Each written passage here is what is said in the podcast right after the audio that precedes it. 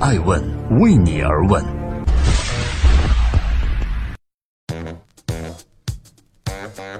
Hello，各位好，欢迎聆听《守候爱问每日人物》，我是爱成，每天八卦风口浪尖的商业人物，讲述他们创新和创富方法论。今天你听了没有？昨天晚上，英国首相特蕾莎梅在伦敦发表了讲话。阐述了他的脱欧方案。由于之前在英国脱欧的公投中，支持脱欧的得票率仅比不支持脱欧的得票率多了四个百分点，于是脱欧只是以微弱领先的方式获得通过。所以脱欧的行动事实上在英国内部并没有达成最广泛的共识。很多人认为英国和欧盟还有谈判的余地，没准还可以半脱半不脱呢。那么脱欧这个事儿拖延了一阵子，没准可以不了了之。但是在这个地球上有一个人却不这么想，这个人就是特蕾莎梅。作为英国首相，他对于这次脱欧阐述的非常清晰和明确。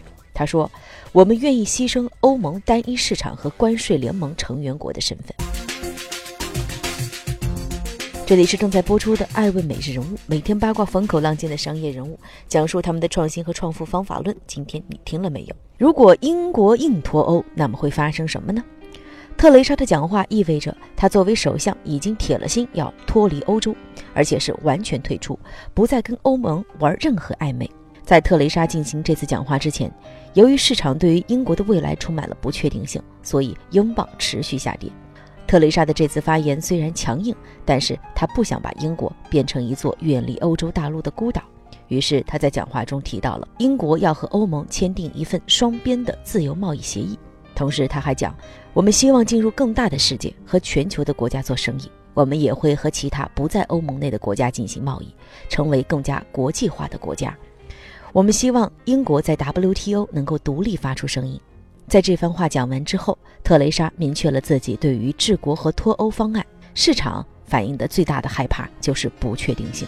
于是我们看到市场上做出了积极的反应，那就是英镑马上大涨。创造了八年来的最大涨幅，但是特蕾莎最后也补充说，她的方案还要获得英国议会的通过才能实施。在我看来，这真的像是美国大选的美剧和韩国的闺蜜们的韩剧后英国脱欧的英剧。看来这下子世界媒体又要迎来一个新的高潮关注了。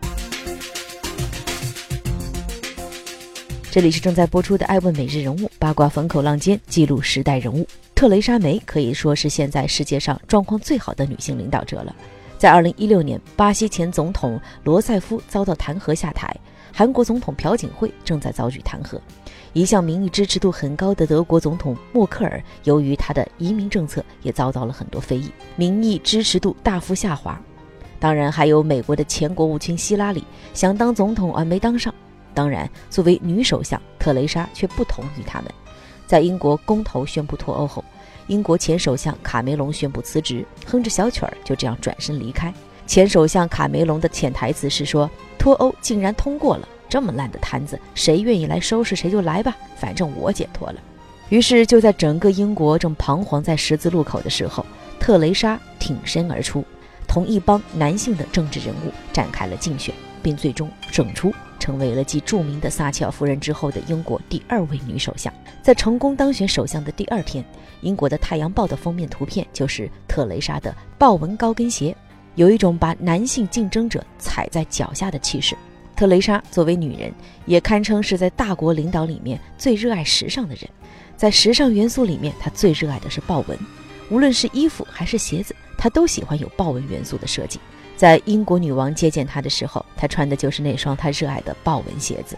于是我研究了一下穿衣的心理学，我发现呀，在重要场合敢于穿着这种醒目元素的衣服或鞋子，证明特蕾莎梅是一个不怕被瞩目的人。这就如同她敢于在重要时刻挺身而出，去担任英国的首相。这位女首相这一次的讲话还强调了一个信息。那就是英国脱欧会采取分阶段式的方式，平稳有序退出欧盟。这就是特蕾莎的做事方式，虽然强硬，但是不激进。在公投结果已经确定后，他作为新上任的首相，尊重民意和法律的基础上，没有急于要去处理，而是采取了有序处理的方式，不急于一时。这种循序渐进的方式，在很大程度上也稳定了英国刚刚在公投过后有些不安的局面。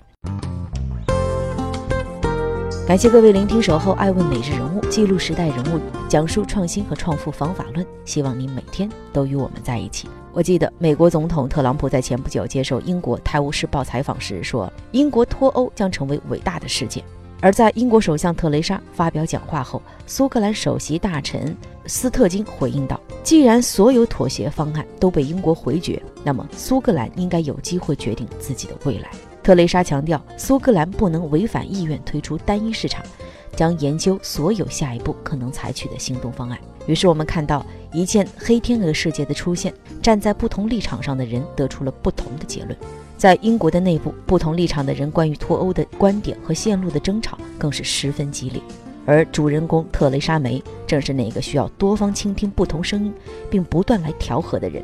她要处理的是一件关乎英国命运的大事件。从这点上来讲，看出他的压力真的很大。如果他能率领英国走出这个历史关口，也必将成为一个传奇故事。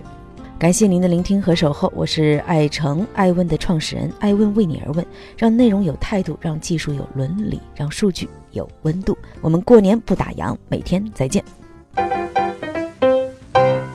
爱问是我们看商业世界最真实的眼睛，记录时代人物。传播创新精神，探索创富法则。